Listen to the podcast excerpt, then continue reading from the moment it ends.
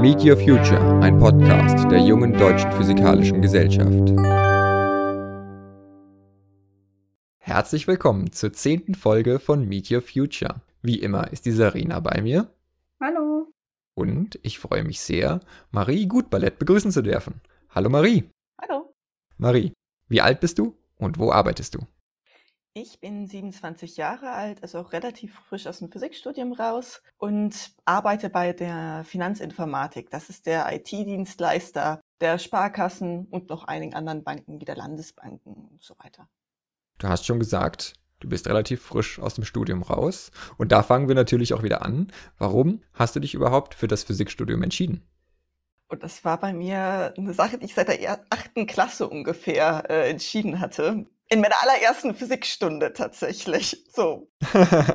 es ging um Optik. Mein Physiklehrer hat uns eine kleine Glaskugel in die Hand gedrückt und hat uns gesagt, schau mal da durch und seht euch die an, wie sieht die Welt dadurch anders aus. Da hatte ich so viel Spaß dran. Da habe ich dann äh, mir Bücher dazu genommen, ein bisschen Strahlenoptik von vornherein selber äh, mir beigebracht, bevor es eigentlich weiterging im Unterricht.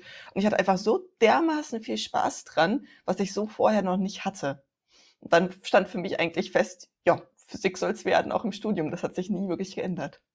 Das ist ja wirklich eine sehr schöne, sehr schöne Motivation. Wie hast du das Studium dann in der Schwierigkeit wahrgenommen? Du warst schon sozusagen früh dabei, aber war dann so eine kleine Ernüchterung am Anfang? Ja, auf jeden Fall. Mir war bewusst, dass Mathe hart wird, aber nicht wie hart. Und ich hatte auch gleich mir einen Drittversuch in Mathe eingefangen beim Erstsemester dieser Vorlesung. Also es war interessant. Ich habe dann auch noch gemerkt, dass ich ziemlich heftige Prüfungsangst habe. Das kam dann auch noch dazu.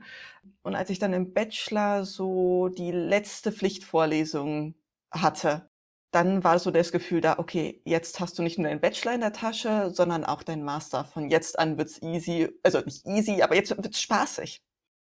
Das ist sicherlich etwas, was viele unserer HörerInnen nachvollziehen können, dieses Gefühl. Mit welchem Thema hast du dich später in deiner Masterarbeit beschäftigt und bist du eher so in die experimentelle oder mehr in die theoretische Physik gegangen?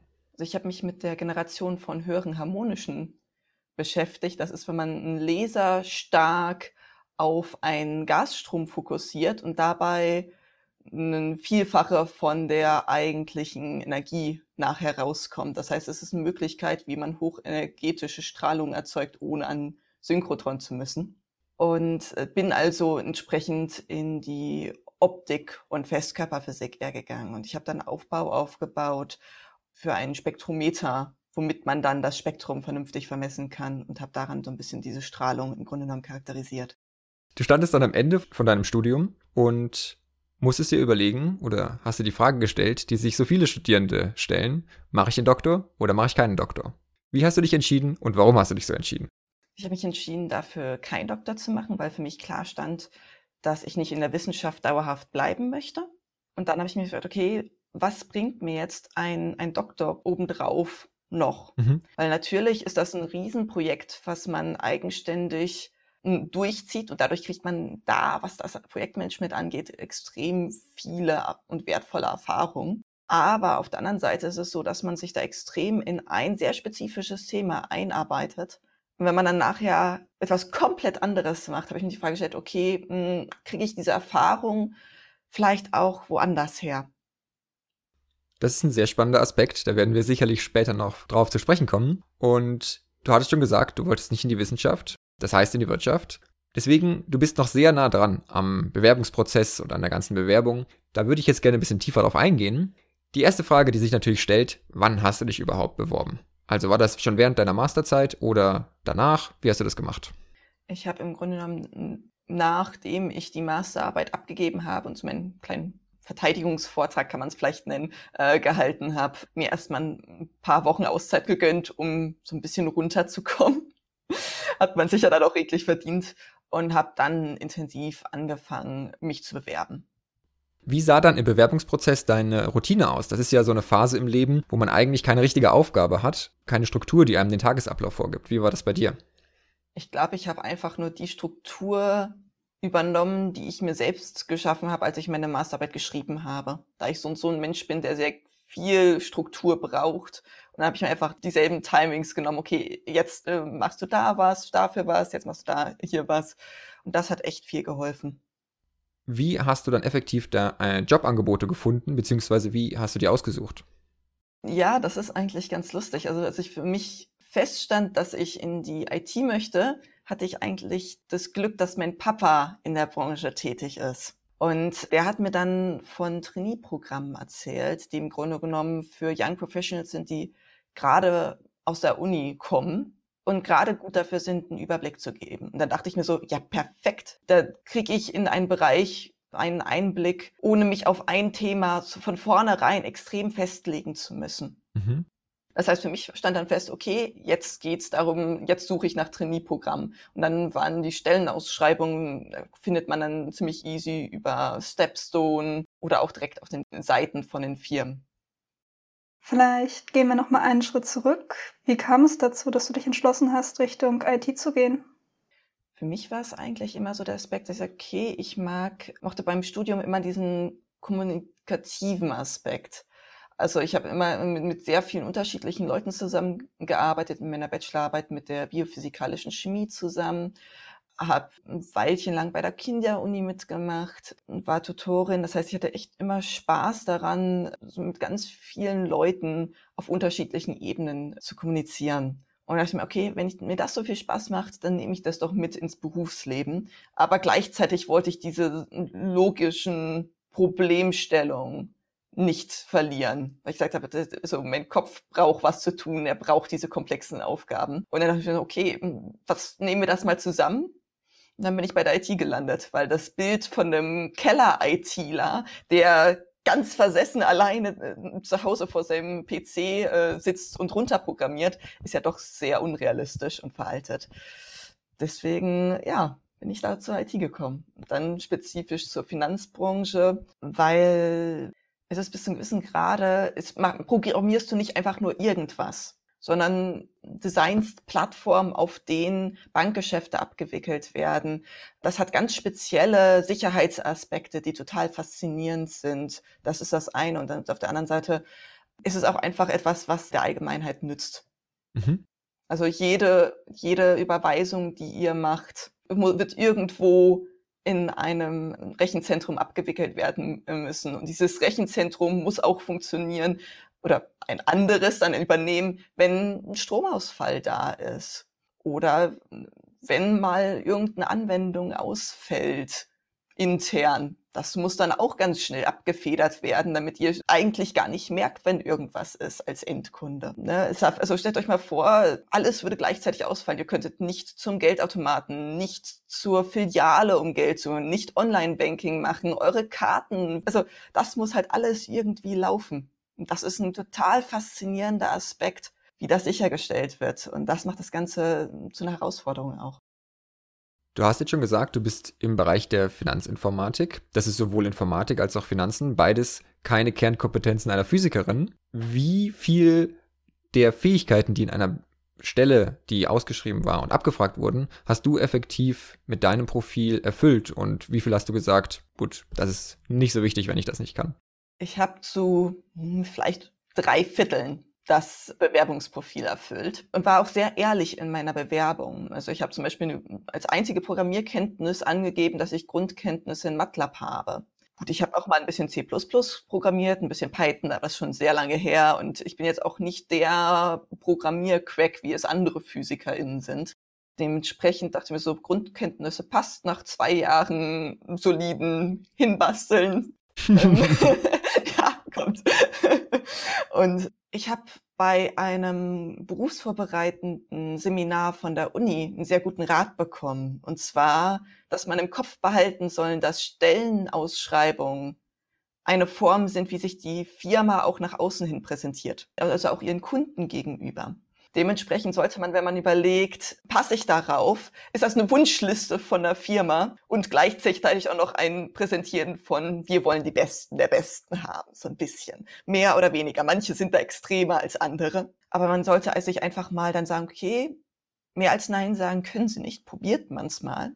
Und meistens passt das viel besser, als man eigentlich denken würde von vornherein. Nicht so verrückt machen. Genau, du hast jetzt schon das Bewerbungstraining von der Uni erwähnt. Möchtest du dazu noch mal kurz erzählen, wie du darauf gekommen bist? wie du das gefunden hast, so als kleiner Tipp für unsere Zuhörerinnen und Zuhörer? Die meisten Unis haben ja so Karrieremessen in einer oder anderen Form.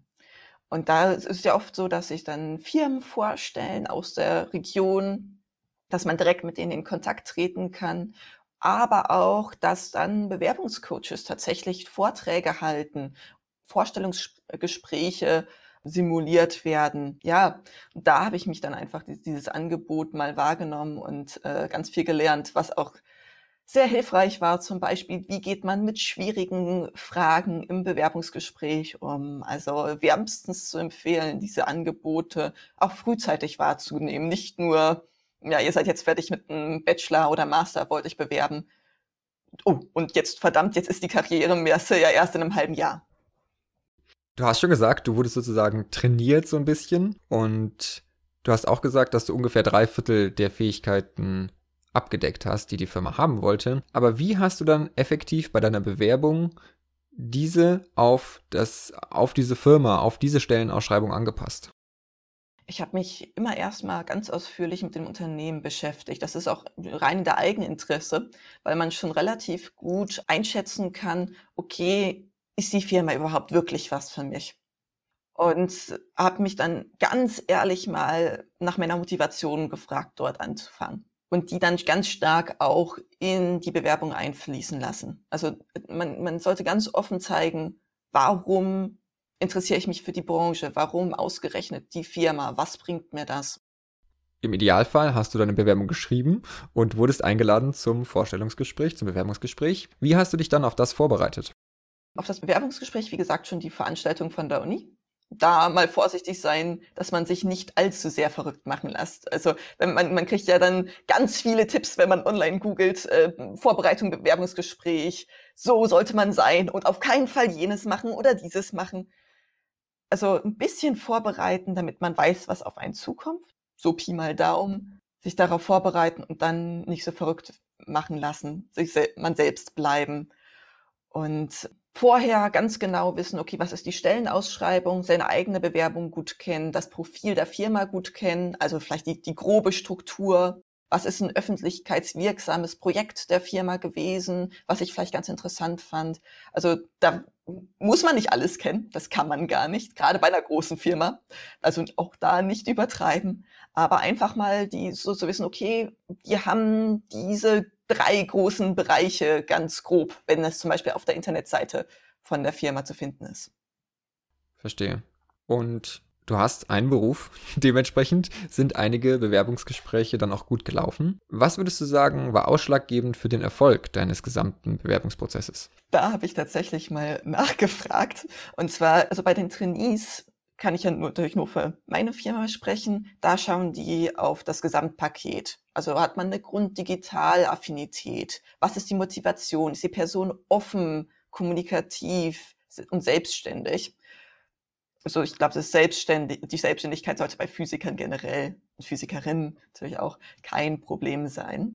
Und bei Direkteinstiegsstellen achten meine Firma jetzt speziell auch mehr auf die, dann mehr auf die Fachlichkeiten als beim Trainee-Programm, weil das Trainee-Programm ist schon für Leute direkt aus dem Studium gedacht. Okay.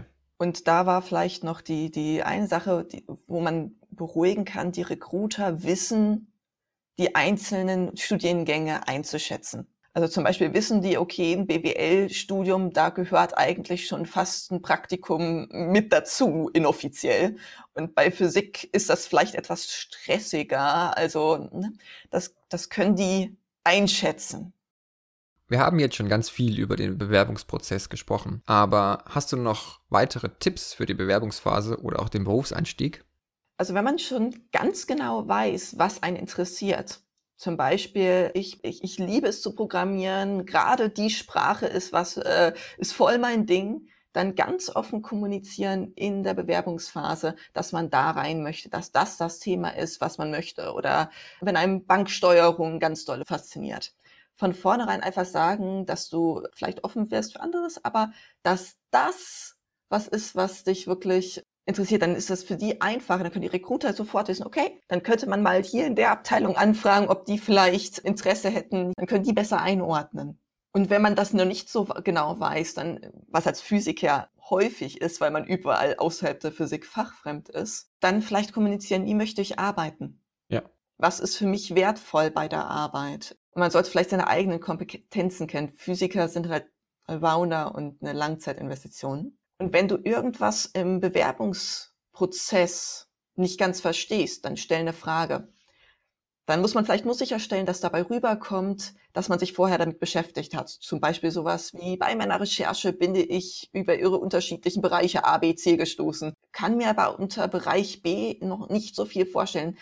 Das hört sich aber alles spannend an. Könnten Sie mir darüber noch mal ein paar mehr Informationen geben? Solche Sachen. Mhm. Fragt ganz offen auch im Bewerbungsprozess Fragen. Das wird nicht schlecht angerechnet, wenn ihr Fragen stellt. Das zeigt eher, dass ihr, dass ihr euch damit beschäftigt habt und dass ihr kommunikativ seid, in der Fra äh, Lage seid, nach, äh, zu hinterfragen, nachzufragen und euch die Informationen, die ihr braucht, reinzuholen.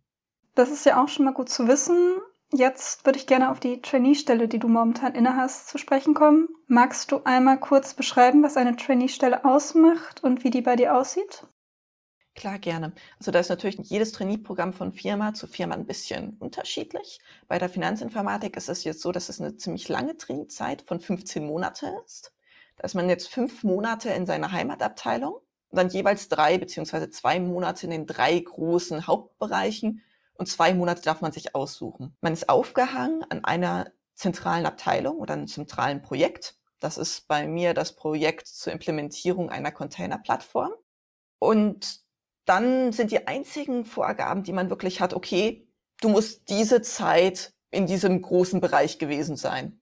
Und dann macht man Fremdaufenthalte in anderen Abteilungen. Das heißt, man fragt mal seinen Betreuer von seiner technischen Abteilung, sag mal, was habt ihr denn alles für Schnittstellen? Was wäre denn interessant für mich, mir, mir anzuschauen? Mhm. Kriegt man eine gigantisch große Liste filtert erstmal und denkt sich so, hm, das hört sich für mich interessant an. Und wenn man eine Abteilung interessant findet, die absolut gar nichts mit seiner Heimatabteilung zu tun hat, kein Problem, kann man sich anschauen. Das heißt, man ist ganz, ganz frei in seinen Entscheidungen, sehr, sollte sehr eigenständig das Ganze organisieren. Und es ist eigentlich dafür da, dass man mal einen ganzheitlichen Überblick über die Firma bekommt.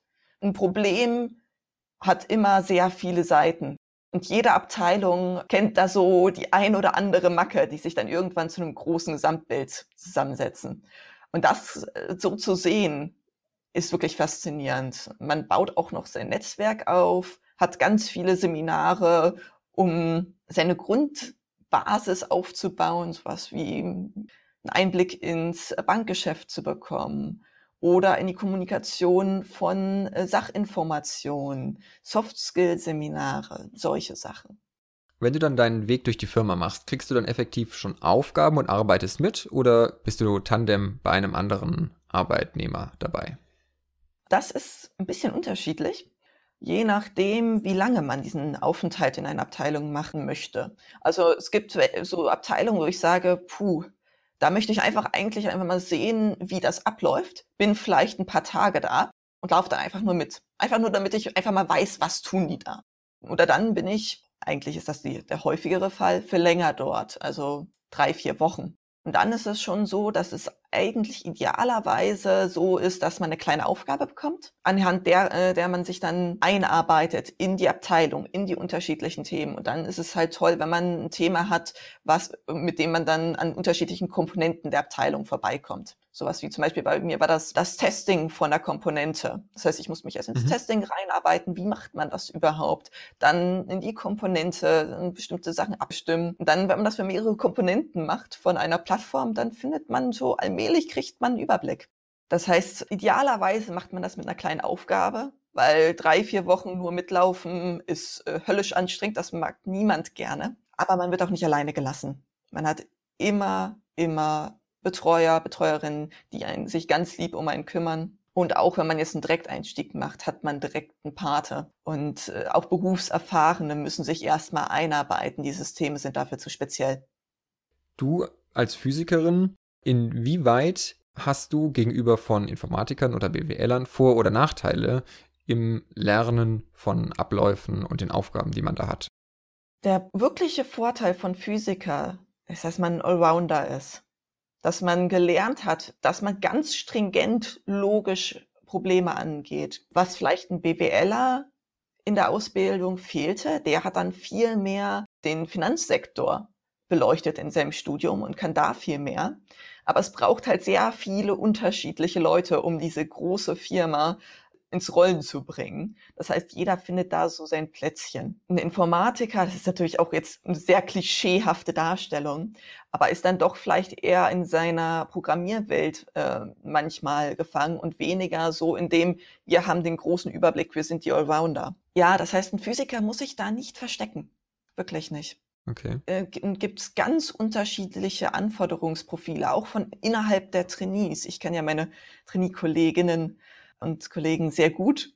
Und da gibt es diejenigen, die einen starken BWL-Fokus haben. Da gibt es diejenigen, die einen heftigen Informatik-Fokus haben, die irgendwo dazwischen sind, im Marketing oder auch in Koordinationsaufgaben, im Projektmanagement. Da findet jeder irgendwie sein Interesse. Du hast jetzt schon gesagt, die Anforderungsprofile sind ganz verschieden, aber was wird ganz konkret erwartet? Also ich nehme an, dass niemand von dir erwartet, dass du partielle Differentialgleichungen löst. Wie sieht das aus? Oder wird erwartet, dass du etwas innerhalb von drei Tagen so und so gut verstehst? Das Trainee-Programm ist explizit ein Ausbildungsprogramm. Also man ist jetzt kein Praktikant oder so, aber es wird erwartet, dass man sich einarbeitet und auch bis zum Wissen gerade die Kommunikation unter den Abteilungen auf Dauer fördert. Und das merkt man auch, das, das hört sich am Anfang ganz schön, uff, das ist aber jetzt eine steile Anforderung. Aber das da rutscht man ein bisschen mit der Zeit auch rein. Also es ist einfach, wenn du ganz viele unterschiedliche Abteilungen mitbekommst, dann äh, lernst du deren ihre Sichtweisen kennen. Und dann weißt du, okay, wenn jetzt gerade meine Heimatabteilung etwas mit einer anderen Abteilung koordinieren muss, bei der ich schon war zum Beispiel. Und da gibt es irgendein Kommunikationsproblem. Irgendwie verstehen die sich nicht einfach nicht weil die nur mal sehr unterschiedliche Sachen teilweise machen. Und ich habe dann halt beides, ein Trainee hat dann beide Seiten schon mal gesehen und versteht, uh, vielleicht könnte es daran hapern und stellt einfach mal, fragt man, hm, kann gezielter nachfragen unter dem Motto, habt ihr es schon mal damit probiert?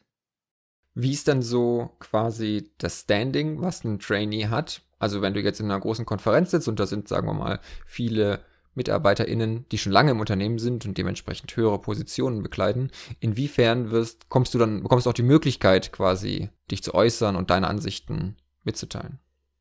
Das ist sehr unterschiedlich. Es kommt ein bisschen drauf an, was meine Aufgabe in dem Moment ist. Wenn es einfach nur ist, ich höre gerade zu, weil ich mich da noch einarbeite, dann natürlich in dem Moment nicht so viel. Ähm, wenn es aber meine Aufgabe ist, okay, du warst in der einen Abteilung schon mal, du warst in der anderen Abteilung schon mal und die wollen jetzt den nächsten Austausch machen, weil sie an einem Projekt zusammenarbeiten, organisier doch mal die Workshops und mach Ergebnissicherung, dann ist mein Aufgabenbereich da ganz schön groß.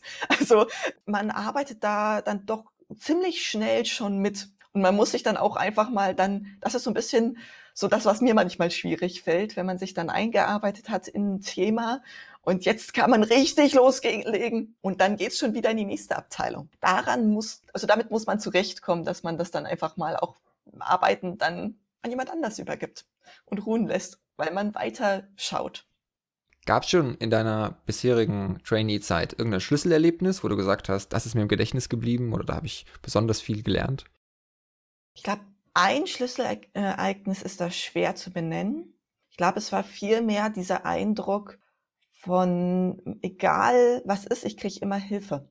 Mhm. Wenn ich in einer neuen Abteilung bin, die Leute haben unendlich viel zu tun, aber nehmen sich trotzdem die Zeit, mir einfach mal eine Stunde lang oder zwei Stunden am Stück sich von mir mit doofen Fragen löchern zu lassen.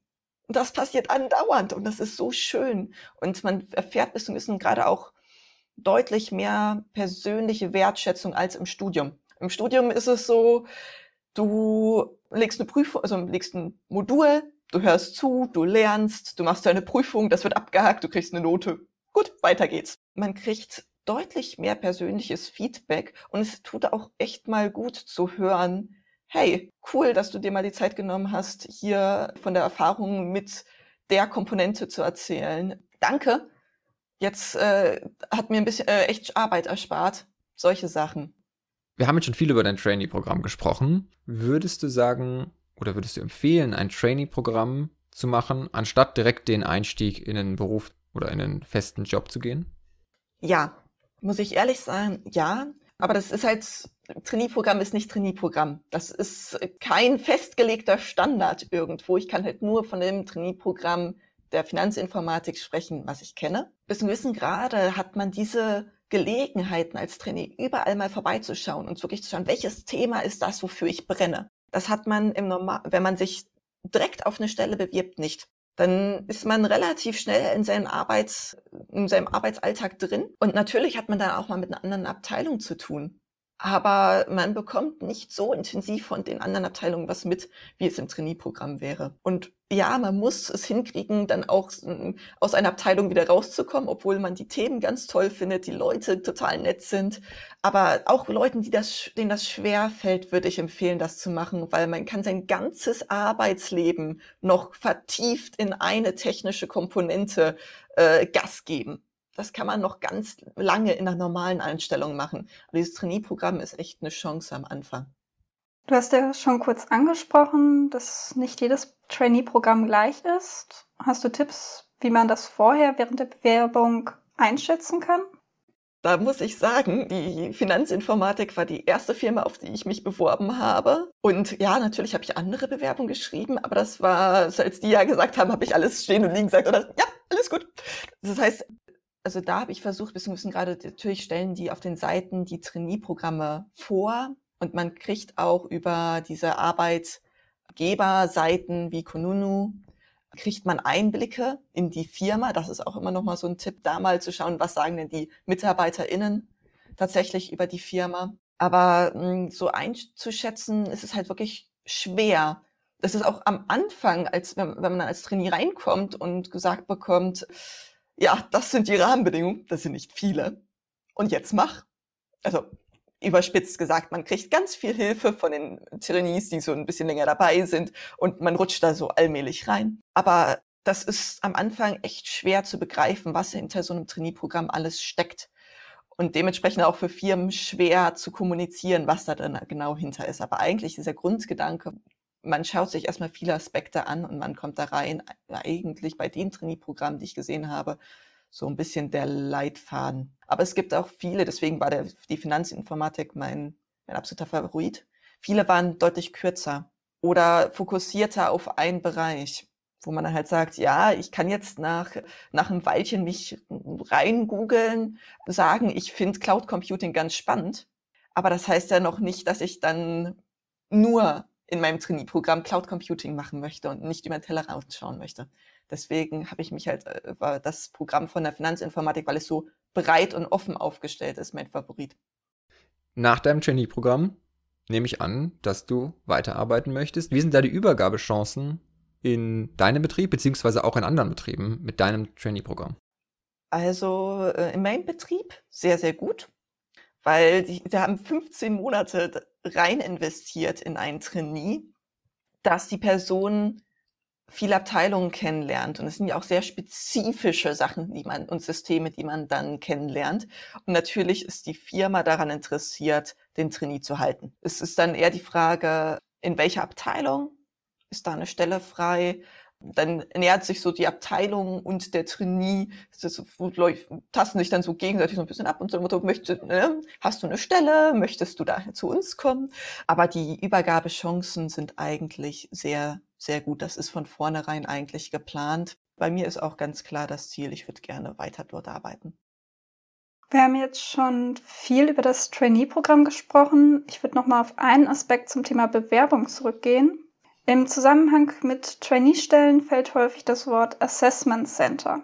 Von vielen berufsvorbereitenden Veranstaltungen, die ich mitgemacht habe, weiß ich, dass das Wort häufig Fragen aufwirft. Magst du noch mal kurz erzählen, was ein Assessment Center ist und wie du das empfunden hast? Ich glaube, Assessment Center ist nicht gleich Assessment Center, muss man dazu sagen. Ich hatte ein reines Soft Skill Assessment Center. Also das war jetzt nicht so eins, wo ich dann Mathe, Englisch Aufgaben, Grammatikaufgaben bekommen habe. Das wird vielleicht für Azubis sowas gemacht, um die Grundbildung äh, ein bisschen abzuchecken. Aber für die Trainees wird ein reines Softskill-AC ähm, gemacht und auch kein Stress-Assessment Center. Also nicht sowas wie die Technik wird vorher ein bisschen manipuliert und dann schaut man mal, wenn der Anwärter oder die Anwärterin jetzt einen Vortrag halten soll und die Technik nicht funktioniert, wie reagiert die Person darauf? Das wird Gott sei Dank bei der Finanzinformatik nicht gemacht. Das war eigentlich erstaunlicherweise eine gar nicht so schlimme Erfahrung, wie ich vorher gedacht hatte. Also es geht vielmehr darum, dass man sich persönlich kennenlernt. Mhm. Also man selbst die Firma und die Firma einen selbst. Und äh, gerade wird es natürlich wegen Corona digital gemacht, was dann auch noch mal ein bisschen eine andere Hausnummer ist.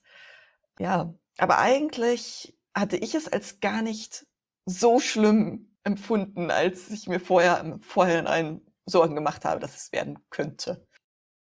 Wie lang ging dein Assessment Center? Ein Tag lang.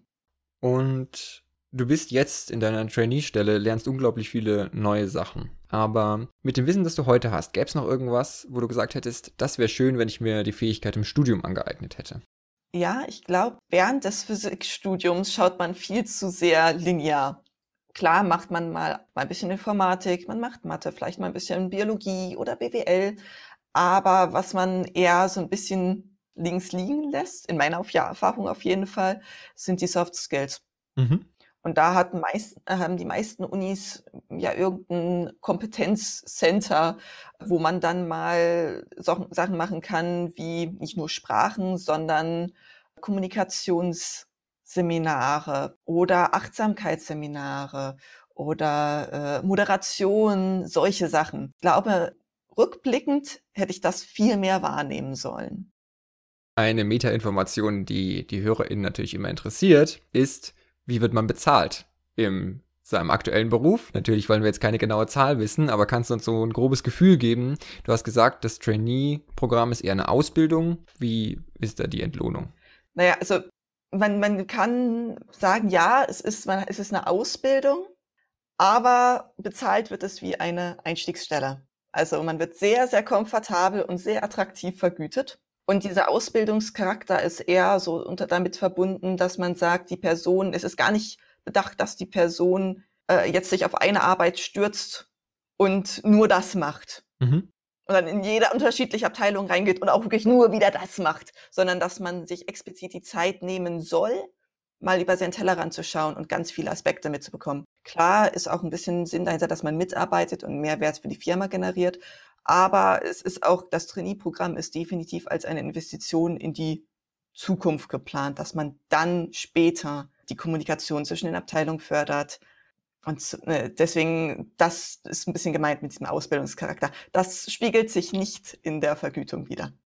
Das ist auf jeden Fall ermutigend. Was ich vielleicht auch noch sagen will, man hat einen Tarifvertrag in der Finanzinformatik als Trainee. Das heißt, es war für mich ganz angenehm am Anfang, keine Gehaltsverhandlung. War auch gut, ich hätte niemals nach so viel gefragt am Anfang. Und man hat noch zusätzlich ziemlich viele soziale Aspekte, äh, sozial Zusatzsachen wie hm, Altersversorgung und so, was man dann noch gut mitmachen kann bei der Firma. Also das kommt auch noch alles oben drauf. Das ist ganz schön. das ist wirklich gut. Und du hattest gerade schon über die Zukunft gesprochen. Die Zukunft beinhaltet vielleicht natürlich auch Familie. Wie familienfreundlich ist jetzt dein Trainee-Programm, beziehungsweise auch, du guckst in viele Arbeitsstellen rein, wie familienfreundlich ist das insgesamte Arbeitsumfeld in deiner Branche sozusagen? Oh, in meiner Branche ist ein bisschen schwer einzuordnen, weil da die Firmen natürlich sehr unterschiedlich rangehen. In der Finanzinformatik habe ich mir sagen lassen, ich habe selbst noch keine Kinder. Das heißt, ich kann nur von Erfahrungen von anderen berichten, wo ich natürlich auch schon mal nachgefragt habe. Und die haben da berichtet, dass das eigentlich gar kein Problem ist. Man kann ohne Probleme auf Teilzeit gehen, auf zum Beispiel 75 Prozent für ein Weilchen und danach wieder auf 100 Prozent gehen. Man kann auch ohne Probleme seine Elternzeit nehmen, als Mann und als Frau, beides. Also das wird auch, und das auch als Führungskraft übrigens.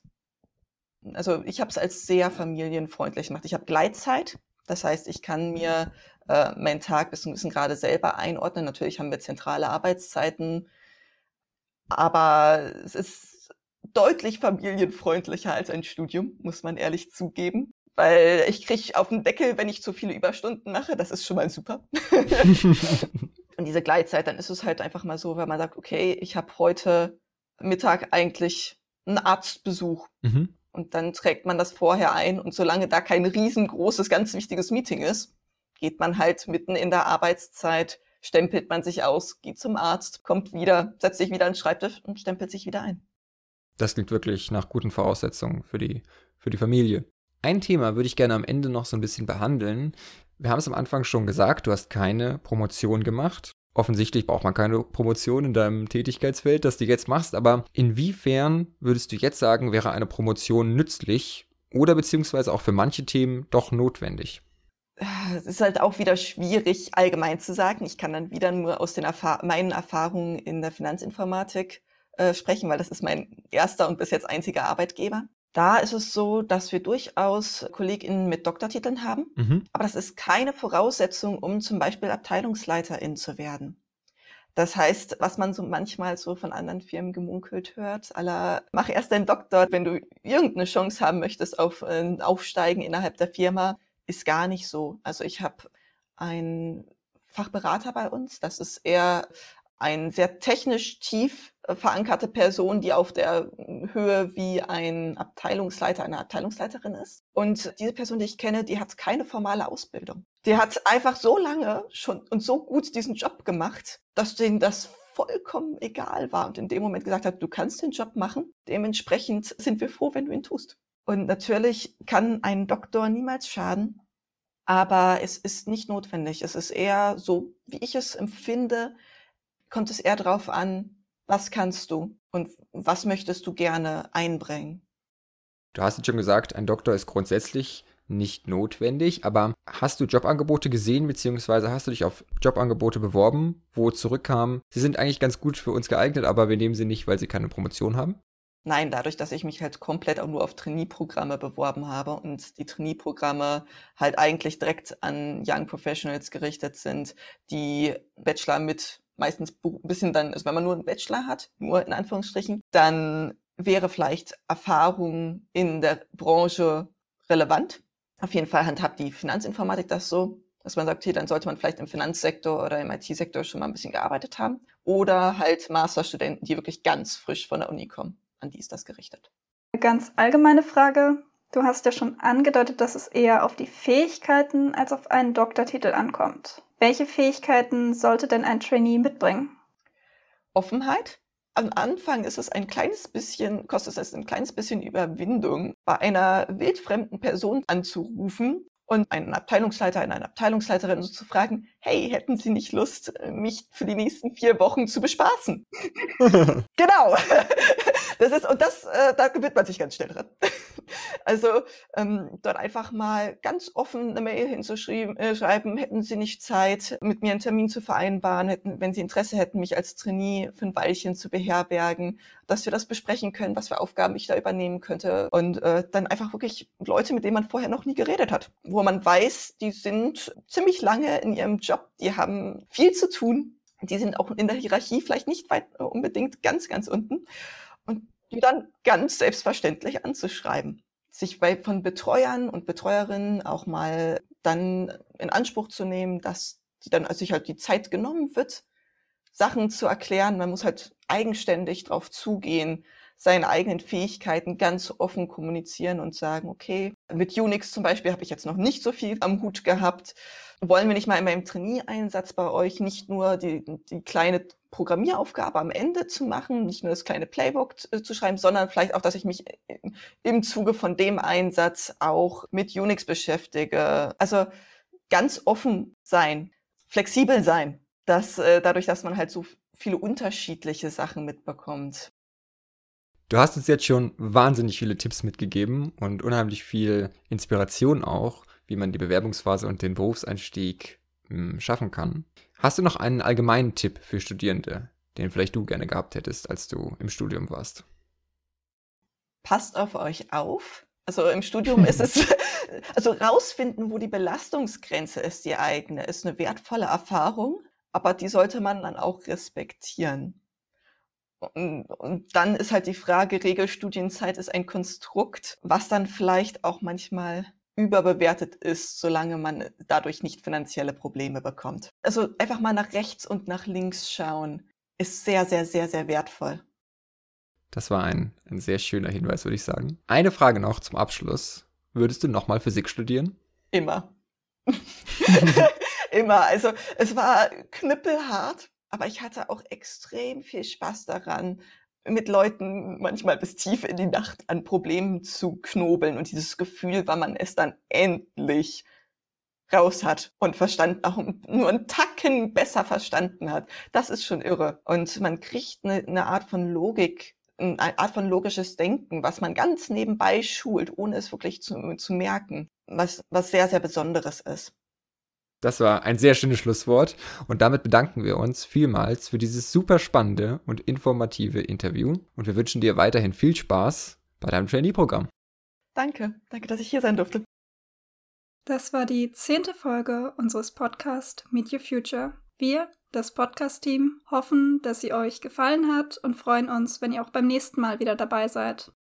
Falls ihr Fragen, Anregungen oder auch Kritik habt, könnt ihr uns gerne eine E-Mail an podcast.jbg.de schreiben.